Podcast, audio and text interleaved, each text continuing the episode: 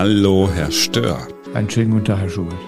Wir haben ein paar Dinge zu besprechen. Wir gucken heute einmal in die Schweiz, wir gucken nach Dänemark, wir gucken nach Hamburg und vielleicht, wenn Sie erlauben, gucken wir uns als allererstes an, was da bei der Bundesregierung und den berufenen Experten los ist. Da hat es ja ein bisschen Unruhe gegeben. Christian Drosten hat gesagt, ich mache nicht mehr mit. Karl Lauterbach hat angeblich eine Mail geschrieben an das Beratergremium und gesagt, die Evaluation und den Bericht zur Bewertung der Corona-Maßnahmen, den sollte nun doch nicht bis Ende Juni vorlegen. Wie schauen Sie auf die ganze Lage? Ja, mit äh, fortwährendem Erstaunen. Man muss ja unterscheiden zwischen dem Expertenrat, den die Bundesregierung einberufen hat, um die Corona-Situation äh, mit zu begleiten, und den sogenannten Sachverständigenrat. Und Herr Drosten hat sich aus dem Sachverständigenrat verabschiedet. Und dieser Sachverständigenrat ähm, ist erforderlich äh, laut dem, dem, Infektionsschutzgesetz, wo drin steht, dass nach einer gewissen Zeit eine Evaluierung der Maßnahmen notwendig ist. Und dann hat man auch festgelegt, dass die Hälfte dieses Sachverständigenrats aus der Bundesregierung nominiert wird und die andere Hälfte der Teilnehmer vom Parlament. Und das hat sich natürlich dann auch in den ähm, Teilnehmenden niedergeschlagen. Ähm, ja, Epidemiologen hat es gar nicht dort drin. Interessanterweise hat die Bundesregierung dann bei der Evaluierung ihrer Maßnahmen die Personen mit vorgeschlagen, die eigentlich ihre Maßnahmen mit empfohlen haben. Also bei uns zu Hause sagt man, man macht den Bock nicht zum Gärtner. Ähm, das hat aber die Bundesregierung offensichtlich hier getan. Ähm, und dieser Sachverständigenrat sollte äh, laut Infektionsschutzgesetz eigentlich schon bis Ende letzten Jahres, dann hat man es erweitert auf März diesen Jahres, liest, im Juni, die Beurteilung der äh, Pandemie-Maßnahmen vorlegen. Äh, interessant ist allerdings vor allen Dingen die Begründung, warum ähm, dieser Abschied da aus dem Sachverständigenrat erfolgt hat. Nämlich die Begründung war, es gibt nicht genügend Daten, um zu beurteilen, ob die Maßnahmen nun erfolgreich, erfolglos oder ähm, wie auch immer gelagert waren, da beißt sich aus meinem Blickwinkel das Argument in den Schwanz, denn letztendlich berufen sich hier einige sehr prominente äh, Berater der Bundesregierung immer wieder auf die Wissenschaft, dass sie die Wissenschaft ähm, als Grundlage nehmen und auch interessanterweise alle anderen, die anderer Meinung sind, auch sofort außerhalb der Wissenschaft stehen. Aber Wissenschaft heißt ja eigentlich, äh, Zusammenhänge zu erforschen und Wissen zu erweitern und natürlich das Erforschte dann auch weiterzugeben. Aber wenn man gar kein genügend Wissen hat, um jetzt die auf wissenschaftlicher Grundlage beschlossenen Maßnahmen zu beurteilen, dann fragt man sich, woher das Wissen kommt äh, und die Wissenschaft, die dann zu den Empfehlungen geführt hat, mit denen die Maßnahmen dann aufgesetzt wurden. Also das ist der, für mich der interessanteste Teil. Schlimm ist hier vor allen Dingen auch, äh, dass die Bundesregierung von Anfang an vergessen hat, die ähm, auf unvollständiger Datenbasis, das ja normal beschlossenen Maßnahmen auch zu evaluieren. Äh, es ist normalerweise Good Public Health Practice oder Good Controlling Practice, Good Management Practice, dass man äh, solche, äh, in solchen Situationen immer gleich Begleitforschung aufsetzt. Denn man möchte ja nach drei Monaten, vier Monaten wissen, ob die Maßnahmen, die man äh, umgesetzt hat, auch Erfolg hatten. Da möchte man ja wissen, ob vielleicht hat man das Falsche äh, aufgesetzt. Und es ist natürlich wichtig und richtig, dass man zu Anfang schnell entscheidet äh, auch wenn die Daten nicht vorliegen. Aber da muss man nach drei bis vier Monaten gucken, geht es in die richtige Richtung, haben wir Erfolg, verursachen wir vielleicht sogar mehr Schaden, äh, als äh, wir äh, Nutzen generieren. Äh, und das war ja eigentlich auch für die Gerichte ausreichend, zu Anfang zu sagen, ja gut, ihr hattet nicht genügend Wissen, ihr musstet was machen, Daten liegen nicht vor, das ist okay, aber jetzt nach 18 Monaten, jetzt äh, immer noch zu sagen, wir, wir, machen mal, mal Maßnahmen, wir haben nicht genügend Daten, das äh, ist jetzt natürlich äh, nicht mehr aus, aus, meinem Blickwinkel genügend. Und ich denke mir auch, dass die Gerichte jetzt das nicht mehr so akzeptieren werden. Also dieser, dieser Abschied aus dem Sachverständigenrat hat sehr viele ähm, verschiedene Aspekte aufgedeckt, die äh, die Substanz, mit der die Bundesregierung Wissenschaft eingefordert hat, äh, und verwendet hat, ähm, aufdecken. In der Schweiz scheint das ja gar kein Problem zu sein. Ne? Da gab es ein Gremium, in- oder ausländische Experten haben zusammengesessen und haben ähm, ein, ja, äh, der Schweizerische Rundfunk hat gesagt, der Regierung ein Zeugnis ausgestellt. Und unter anderem eben auch gesagt, ja, die Schulschließung, das war nicht so eine gute Idee und auch das, was wir in Altersheimen hier in der Schweiz gemacht haben, war auch nicht so eine gute Idee. Wie, wieso kann man das in der Schweiz und nicht bei uns? Lassen Sie mich kurz noch ähm, auf die Schulschließung in der Schweiz äh, zurückkommen. Da hat man in den ersten drei Monaten äh, tatsächlich rigoros durchgegriffen, aber dann hat man gesehen, es bringt nichts. Hat ja eigentlich auch gleich gesehen, im März, als die Maßnahmen begonnen, hatte auch schon der R-Wert unter 1 gelegen, also gesehen, dass eigentlich die, die, die, die automatische Rücklauf der Daten nach dem Ausbrennen der, der Welle eingesetzt hat. Und man hat danach nicht mehr die Schulen geschlossen, die ganze Zeit. Drei Monate waren die nur zu, ne? Ja, also in, ein bisschen unterschiedlich zwischen den Kantonen, äh, der eine ein bisschen kürzer, andere länger. Man hat dann auch wieder in zwei Kantonen, wenn ich mich recht entsinne, in der ganzen Zwischenzeit auch nochmal ähm, die Schul, den Schulbetrieb eingeschränkt, beziehungsweise anders kanalisiert. Äh, also das äh, mal so zum Schulbetrieb. Aber was die Schweizer gemacht haben, war auch kein äh, hohe Lied auf die Politik, die, die hat dort auch keinen strukturierten Prozess der Wissenseinforderungen, Generierung etabliert, aber da ist was anderes passiert. Das haben die Wissenschaftler, haben eigentlich einige Wissenschaftler zusammengetan, haben gesagt, wir können hier beitragen, wir haben Wissen, wir haben äh, Erfahrung und haben dann einen permanenten Wissenschaftsrat außerhalb, nicht mandatiert, außerhalb der, der Regierung gegründet und haben ihr Wissen kundgetan haben das publiziert, haben äh, Interviews gegeben, haben diese Informationen, die sie generiert haben, die Schlussfolgerungen, die sie ähm, gezogen haben und Empfehlungen äh, der Regierung auch mitgeteilt, die zuerst das ignoriert hat und dann immer hellhöriger wurde und über einen längeren Prozess, auch der Interaktion des beiderseitigen Lernens von der Politik und der Wissenschaft, hat sich dieser Wissenschaftsrat etabliert und wurde von der Politik eingefordert. Und hat man dann fast 50 gemeinsame Pressekonferenzen gemacht, Policy Statements. Ähm, also hier hat im Prinzip die Wissenschaft sich äh, ja, aufgedrängt, möchte ich fast sagen, äh, und die Politik überzeugt, dass es gut ist, einen strukturierten Prozess der Wissens Generierung der Wissenseinforderung und natürlich der Wissensverwendung dann für die Politik zu schaffen. In Deutschland ist dieses Momentum nicht gegeben, aus der Wissenschaft heraus. Äh, die Zersplitterung war hier offensichtlich zu groß und die Politik hat es äh, genau wie in der Schweiz erstmal nicht von Anfang an oder gar nicht ähm, für richtig und wichtig gehalten, einen Wissenschaftsrat zu gründen. Wenn ich mich recht entsinne, sind auch erst die Namen der Personen, die die Bundesregierung beraten haben, die ganze Zeit, glaube ich, äh, erst im Januar oder 2021 oder im Dezember 2020 bekannt geworden. Also die, äh, hier unterscheidet sich das dramatisch und ja, das Ergebnis ist auch äh, interessant. Ähm, ich habe an diesem ähm, letzten Wochenende an einem äh, an einer Tagung teilgenommen der Akademie der Wissenschaften in, in Hamburg. Und dort haben zwei Schweizer Kollegen, die genau diesem Expertenrat angehört haben, auch verglichen. Deutschland und die Schweiz. Und hier sieht man eindeutig, dass die Maßnahmen in der Schweiz viel, viel ähm, lockerer waren, viel mehr auf Eigenverantwortung gesetzt haben, viel eher abgeschwächt wurden und dass die Übersterblichkeit in der Schweiz geringer ist als in Deutschland. Also das, was ich am Anfang der Pandemie gesagt habe, abgerechnet wird zum Schluss, äh, sieht man hier. Äh, man, muss sich auch jetzt nur noch mal die Inzidenzen angucken, zum Beispiel von Schweden. Ähm, die Inzidenz in Schweden ist ungefähr ähm, 30 Mal geringer als in Deutschland. Äh, die war natürlich höher ein oder andere Mal in Schweden, ähm, aber da ist man jetzt durch. Man hat letztendlich erkannt, dass sich halt jeder infizieren wird, hat das lieber vorgezogen hat genau wie in der Schweiz natürlich anfangs dramatische Fehler in den Altenheimen und Pflegestationen gemacht, aber hat dann das gelernt und hat äh, mit der Eigenverantwortung, mit dem Maß halten und mit dem, vor allen Dingen mit dem geringeren Fokus äh, auf die Schulen die Bevölkerung besser mitgenommen. Und Dänemark steht äh, genauso gut da. Dänemark kommen wir gleich drauf. Die Frage, die ich mir jetzt stelle, ist ja, was machen wir denn jetzt hier in Deutschland? Also müssen, müssen, müssen sich jetzt Wissenschaftler auch äh, zusammentun und sagen, wir machen unser eigenes Ding und sind komplett unabhängig oder warten jetzt auf die Bundesregierung? Was brauchen wir denn jetzt, um mal zu gucken, hat es was gebracht oder nicht?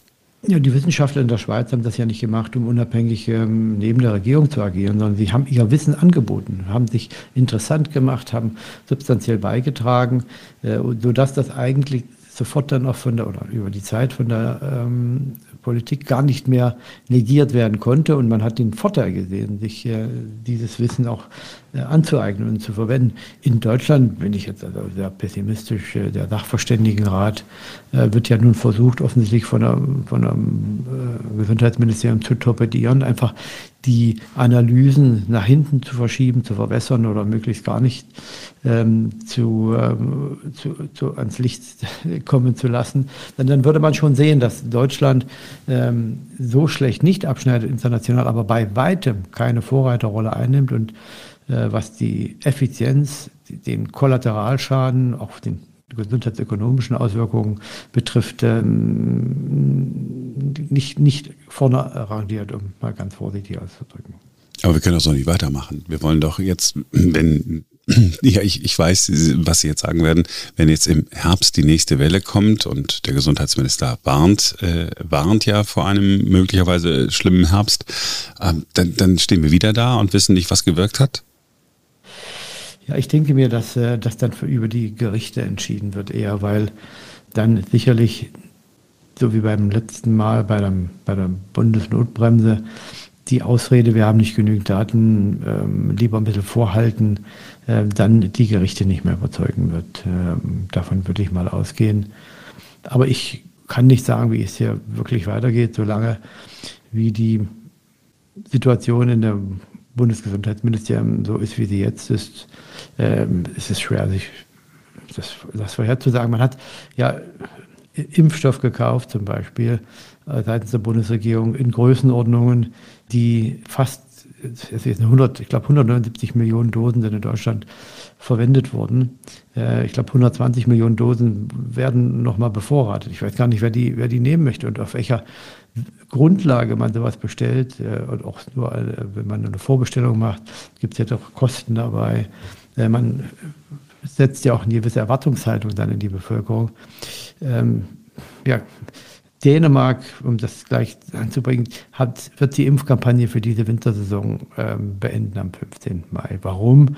Ähm, weil es sich nicht lohnt, vor dem Sommer so viele Menschen zu boostern. Äh, das sollte man lieber dann im Herbst machen. Äh, wenn die Wintersaison beginnt, vor allem bei den über 60-Jährigen, anderen Vulnerablen, weil die Antikörper dann frisch sind, äh, drei, vier Monate anhalten. Äh, wenn man das im Oktober, November macht, kommt man gut über den Winterpeak und viele sind dann vielleicht auch noch im Februar und März geschützt. Das ist eigentlich angewandte Wissenschaft, was man in Deutschland macht, wo man dann wieder über Killer ähm, Viren ähm, spekuliert. Das ist auch das Schreckliche, dass eben diejenigen, die wirklich mit solchen schlimmen äh, Infektionserkrankungen zu tun haben, ähm, auch dann ausnivelliert werden. Wer mit Ebola ähm, oder anderen hämorrhagischen Fiebern arbeitet, ähm, das sind wirkliche Killerviren, aber äh, Corona äh, da in diese Kategorie reinzubringen, ähm, ist schon schwerer Panikmacher. Wenn ich das ähm, so richtig zusammenfasse, dann sagen Sie. Ähm ich weiß nicht, wie es weitergeht. Ja. Äh, es ist nichts vorhersagbar. Ich würde sagen, die Epidemie und die Pandemie ist besser vorhersagbar als das, was die Bundesregierung macht. Okay. Wenn Sie der Bundesregierung oder dem Gesundheitsminister, wenn Sie jetzt bei ihm im Büro säßen und er würde sagen, äh, Mensch, lieber Klaus Stör, sagt mir doch mal, was soll ich denn jetzt machen? Was würden Sie ihm denn sagen? Hör mir nicht zu, sondern berufe eine Gruppe von Leuten ein, die komplementäres, äh, multifaktorielles Wissen haben ähm, und lass uns diese Gruppe äh, einen Kompromiss erarbeiten, wie man durch diese Unsicherheit im Herbst äh, geht, wie man sich darauf vorbereitet. Wir bereiten für dich einen Bekämpfungsplan vor mit Optionen und Alternativen, wo wir die Vorteile und Nachteile der jeweiligen Option herausarbeiten, auch das gesundheitsökonomisch angucken, von Psychologen und von Soziologen beurteilen lassen, wie hoch die Kollateralschaden der Bevölkerung sind. Und auf Grundlage dieser Analyse, Analyse kann die Politik dann eine Entscheidung treffen. Gucken wir noch auf die aktuellen Corona-Maßnahmen. Ganz äh, verschwunden sind sie noch nicht. Ich bin in einem äh, Zug gewesen von Prag nach Deutschland gefahren. Innerhalb Prags also äh, innerhalb äh, Tschechiens musste ich keine Maske tragen, aber dann wurde ich darauf aufmerksam gemacht, direkt nach der Grenze. Äh, ich müsse jetzt äh, meine Maske wieder aufsetzen und es hat sich doch etwas merkwürdig angefühlt, dass ich dann mit denselben Menschen im Zug saß. Ja, ich hatte also deren Luft eingeatmet die ganze Zeit und jetzt auf einmal fühlte ich mich durch die Maske auch nicht besser äh, geschützt. Es war, fühlte sich irgendwie absurd an. Ja, das gibt viele absurde Sachen. Man hat jetzt in Hamburg äh, wieder 3G an Schulen eingeführt. Und nach einem Gerichtsurteil, ähm, dass äh, wo zwei Jugendliche, ein Gymnasialschüler und eine Grundschülerin, ähm, geklagt haben, dass sie als Geimpfte noch Maske tragen müssen. Und nach dem Gerichtsbeschluss hat die, ähm, der Senat getagt und in seiner Weisheit beschlossen, dass man jetzt ähm, Geimpfte nicht rechtskonform ähm, äh, testen lassen kann. Deswegen müssen jetzt die anderen, die Ungeimpften, testen lassen. Also es gibt wieder 3G an Schulen äh, und gleichzeitig äh, können Erwachsene ungetestet, ungeimpft und, und ohne Maske in Clubs tanzen. Ähm, also 3G heißt ja Impfdruck. Impfdruck für die Ungeimpften, das darf man immer nicht vergessen. Und jetzt macht man Impfdruck für Kinder in einer Situation, wo die Impfempfehlung für die über Zwölfjährigen von der STIKO kam, als Delta noch kursiert hat, also eine Variante, die viel, viel pathogener gewesen ist. Ähm, ich frage mich auch, warum die STIKO jetzt nicht so langsam nochmal die Impfempfehlungen evaluiert, reevaluiert, äh, weil die Situation sich ja geändert hat. Das Verhältnis zwischen krankmachender Wirkung und Impfnebenwirkungen hat sich ja verschoben. Also die Schizophrenie in Deutschland hört nicht auf. Ähm, viele Kollegen im Ausland äh, schütteln den Kopf. Das Schlimme ist, es ist auch so schwer vorhersagbar. Es gibt jetzt 14 Länder, die äh, in Deutschland nicht mehr die Kinder testen oder testen lassen werden. Das hört jetzt auf. Zwei in Berlin, Hamburg äh, geht das weiter. Ähm, was, sind die, was sind die Ansätze dafür? Was sind die, ähm, was sind die wissenschaftlichen Belege? Äh, aber die Angst treibt die Leute um und so wie sie im Zug saßen und sich erstaunt umgeschaut haben, dass die Leute wieder Masken aufsetzen mussten, so klar ist es eben für uns alle, dass die Pandemie im Kopf auch aufhören muss, nicht nur in den Krankenhäusern. Da ist sie ja schon fast vorbei. Wir haben vorhin äh, schon mal kurz äh, über das Impfen gesprochen, am Beispiel Dänemark, wo die Impfkampagne jetzt erst einmal gestoppt worden ist. Ähm, mit Blick auf den, auf den Herbst, sollen wir denn vorbereitet sein auf den nächsten Booster-Shot? Alle über 60, 70, 80? Ich glaube, das ist eine vernünftige Sache, sich darauf vorzubereiten. Gerade bei den über 60-Jährigen, über 70-Jährigen ähm, ist die Möglichkeit einer schweren Erkrankung da.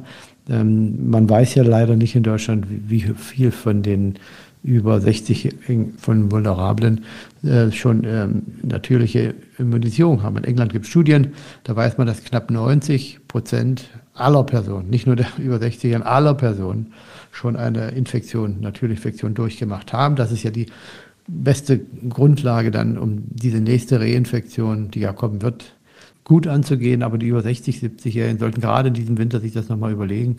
Eine gute Studie, die jetzt diese Immunlücke aufdecken könnte, würde helfen, diese Entscheidung noch zu präzisieren. Man könnte hier von wissenschaftlicher Seite, von Bundesregierungsseite nochmal entweder eindringlicher werben oder auch ein bisschen äh, vielleicht äh, äh Entwarnung geben.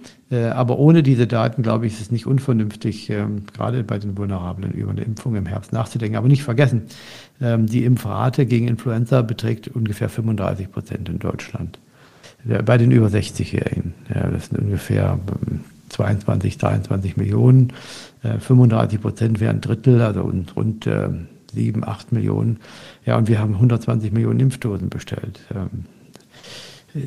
das passt irgendwie alles nicht zusammen, die Zahlen mit den Emotionen, die dann auch dadurch schimmern offensichtlich. Aber ja, Impfen für die über 60-Jährigen sollte in Erwägung gezogen werden. Und diese Studie, die ist ja auch nicht äh, absehbar, diese repräsentative Studie, diese Kohortenstudie, ähm, über die wir äh, immer mal wieder auch äh, gesprochen haben, da, da passiert ja offensichtlich nichts. Äh, ja, es wird was passieren. Also mhm. ich hatte gesagt, dass ähm, ich die Studie gemeinsam mit einigen Kollegen initiieren werde. Wir haben Unterstützung aus der Industrie, äh, nee, äh, ja, ja, aus der Industrie. Äh, hier geht es um, um Handel, Einzelhandel, der sehr interessiert ist, dass diese Immunlücke bekannt wird und dann auch die entsprechenden wissenschaftlich fundierten Schlussfolgerungen gezogen werden. Also das ist nicht die Pharmaindustrie. Ähm, und äh, wir werden die Studie aufziehen, falls der ähm, Anreiz, so etwas zu machen, nicht groß genug ist für die öffentliche Hand. Äh, es gab jetzt eine Einreichung einer Studie äh, bereits beim Bundesforschungsministerium. Ähm, da wird in der nächsten Woche entschieden, ob die finanziert wird. Das wäre sehr schön. Dann hätte man genau die Daten, die man äh, benötigt, äh, schon im Juli vorliegen. Wenn das nicht passiert, dann werden wir das äh, finanzieren, ähm, öffentlich ankündigen, ähm, einwerben, interessante Projekte mit einem kleinen Evaluierungsteam, diese die beste Studie dann herauspicken oder vielleicht zwei und dann hoffentlich die Daten dann auch im Juli zur Verfügung haben, um entweder der Bundesregierung äh, und anderen die Information zu geben, dass sie sich fundiert auf den Herbst vorbereiten können oder dann natürlich auch die, Staaten, die Studiendaten äh, anderweitig publizieren. Und da werden sicherlich ähm, dann auch Leute, die gegen die Impfung sind, gegen die Impfpflicht, äh, kein 2G und 3G wollen, solche Daten dann auch verwenden, um sich auf den Herbst vorzubereiten. Das ist ja sensationell. Da müssen wir noch einen eigenen Podcast äh, zu machen. Das müssen wir uns genau angucken. Das können wir nächste Woche dann machen, ja. Ja, sehr gut. Das ist ja, das ist ja mal eine, eine gute Nachricht. Sie machen sozusagen das Schweizer Modell. Ja, wenn die, wenn die anderen nicht wollen, dann machen wir einfach, äh, wir Wissenschaftler alleine. Ja, ich weiß auch nicht. Das ist so eine Art Verzweiflungstat. Ähm, viele äh, ähm, Nächte, nachdem ich in Deutschland kam, habe ich mich gewundert, warum man das verwendet, das Wissen, was eigentlich bekannt wird zur Pandemiebekämpfung, nicht verwendet. Also wir können mal einen Podcast machen zu dem, was wusste man denn schon alles vor der Pandemie. Das äh, könnte vielleicht auch ganz erhellend sein. Oh ja, das Material geht es sich aus. Ähm, sehr gut. Sie haben, ähm, als wir vor, diesem, vor dieser Aufzeichnung äh, gesprochen haben, haben Sie gesagt, okay, ähm, lassen Sie uns einmal nochmal kurz auf äh, BioNTech äh, kommen, die äh, irgendeine Zulassung nicht bekommen. Ja, es ist ganz regulär, dass ähm, die ähm, Zulassungsorgane in den USA die ähm, Firmen, die Medikamente und Impfstoffe ähm, bereits in der Zulassung haben, ähm, zu Zwischenständen einberufen. Und BioNTech hat jetzt ähm, angekündigt, dass es sehr schwer sein wird für die Firma, nach der bedingten Zulassung jetzt eine normale Zulassung bekommen, zu bekommen. Und, und das äh, kann ja erstmal für jeden sehr besorgniserregend klingen, wenn man sagt, mein Gott, jetzt haben die nicht mal genügend Daten, um zu belegen, dass sie ähm, dass der Impfstoff alle Erforderungen, alle Anforderungen erfüllt. Wäre meine erste Reaktion ja. gewesen, ja. Ja, das äh, ist allerdings so, dass man bei solchen ähm, Situationen, wo ein neuer Erreger auftritt, dann äh, nach einer gewissen Zeit diese großen Studien nicht mehr durchführen kann, weil es keine Kontrollgruppe mehr gibt. Ähm, vor der Pandemie und während der Pandemie waren ja noch sehr, sehr viele Menschen ungeschützt. Sie hatten noch keine natürliche Immunisierung. Wenn man die alle dann impft, dann kann man sagen, okay, ihr habt jetzt äh, einen Schutz gegen die Infektion, der ist so und so hoch. Und die Vergleichsgruppe, die nicht geimpft war, die waren viel, viel, viel schlechter dran. Ja, wie wird es dann in Zukunft aussehen? In Zukunft wird es also aussehen, dass die meisten Menschen schon Antikörper haben, natürlich immunisiert sind. Jetzt impft man die Hälfte, sagen wir mal, dieser Studiengruppe. Die werden dann eine sehr hohe Wirksamkeit haben, der Impfstoff. Aber im Vergleich zu den diejenigen, die nicht geimpft sind, die natürlich natürlich immunisiert sind und vielleicht vorher schon geimpft waren, wird der Unterschied nur minimal sein weil die natürliche Immunisierung natürlich auch einen Superschutz gibt. Das wird dann nur vielleicht auseinanderlaufen, die Schere wieder bei den über 60, 70-Jährigen, wo dann die Impfung einen größeren Unterschied macht und ein Unterschied, der so groß ist, dass man hier einen größeren Nutzen belegen kann bei den Kindern und Jugendlichen oder bei den Jugendlichen und den gesunden Erwachsenen. Da ist der Immunschutz durch diese natürliche Immunisierung äh, schon so groß, dass in der Kontrollgruppe gar kein so großer Unterschied existiert wie in der Gruppe, die geimpft wird. Und das ist das, was die Kollegen von BioNTech gesagt haben, vielleicht kriegen wir das gar nicht hin. Das ist auch das Riesenproblem, was man bei der Influenza hat, zu belegen, dass ähm, die Impfwirkung größer ist als die Immunwirkung in der Population, die eben schon so äh, weit und äh, weitläufig äh, mit dem Erreger schon Bekanntschaft äh, gemacht hat. Herr Professor Stör, dann haben wir heute zurückgeblickt, viel bewertet und ähm, beim nächsten Mal schauen wir dann in die Zukunft, schauen auf Ihr Projekt, das Sie mit angeschoben haben, auf die repräsentative Studie, die dann da kommt. Und ja, in der Tat, wir äh, gucken äh, auch mal in der Zukunft, was wir vor der Pandemie schon alles wussten. Für heute, vielen Dank. Ich bedanke mich bei Ihnen. Corona-Strategie mit Professor Klaus Störst, eine Produktion von New Day Media. Sie erreichen uns jederzeit auch per E-Mail. Äh, die E-Mail-Adresse finden Sie auch nochmal in den Show Notes. Das war's für heute. Bis zum nächsten Mal.